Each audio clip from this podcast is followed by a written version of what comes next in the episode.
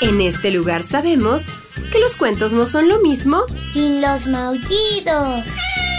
Que la imaginación es nuestro mejor ingrediente para viajar a mundos mágicos. Y que cada historia es una nueva oportunidad de divertirnos. Están en el lugar correcto. Bienvenidos a los cuentos de Sakuchan.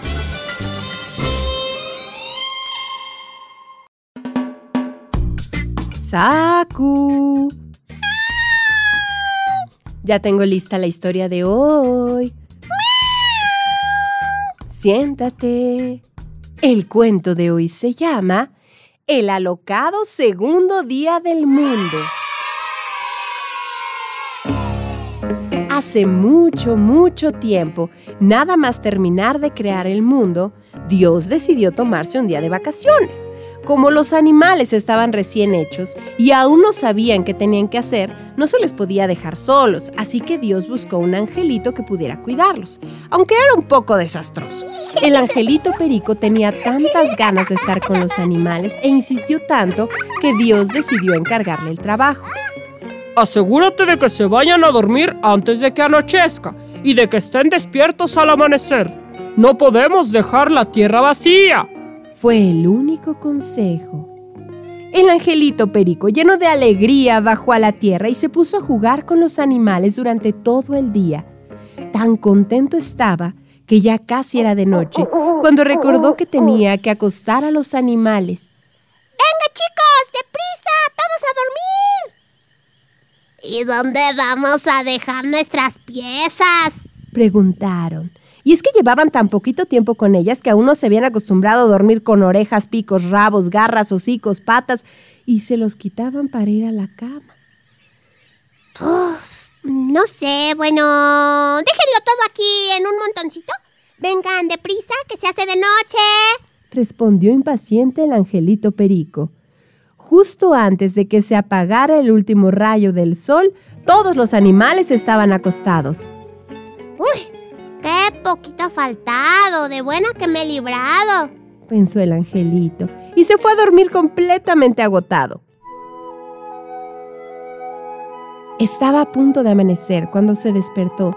Deprisa y corriendo fue a despertar a los animales. ¡Vamos arriba! Tienen que ponerse sus piezas y estar despiertos antes de que sea de día. Los animales adormilados se fueron acercando a la gran montaña de orejas, dientes y patas para vestirse.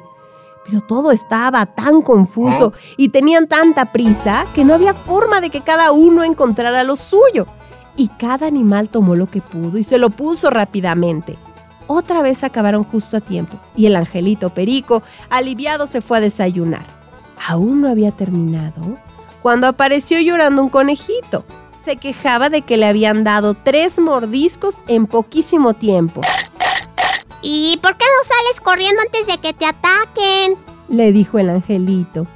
Los conejos tienen unas grandes orejas para oír a sus enemigos antes de que se acerquen. ¿Esto te parece grande? Dijo el conejito señalando sus minúsculas orejitas de rana. ¿Y por qué llevas unas orejas que no son las tuyas?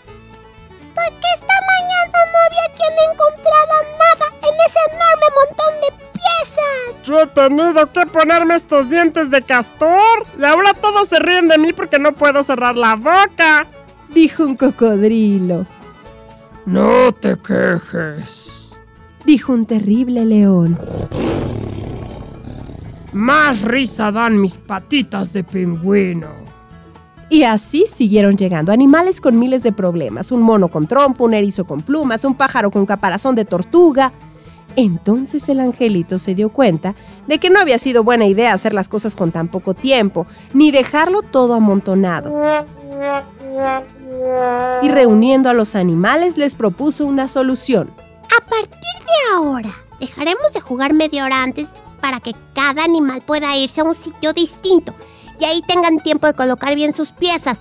Y en vez de dejar todas las piezas juntas, las vamos a separar en grupos pequeños, picos con picos, orejas con orejas, garras con garras y así con todo. Aquella tarde, media hora antes de anochecer, los animales se separaron y cada uno buscó el sitio que más le gustó.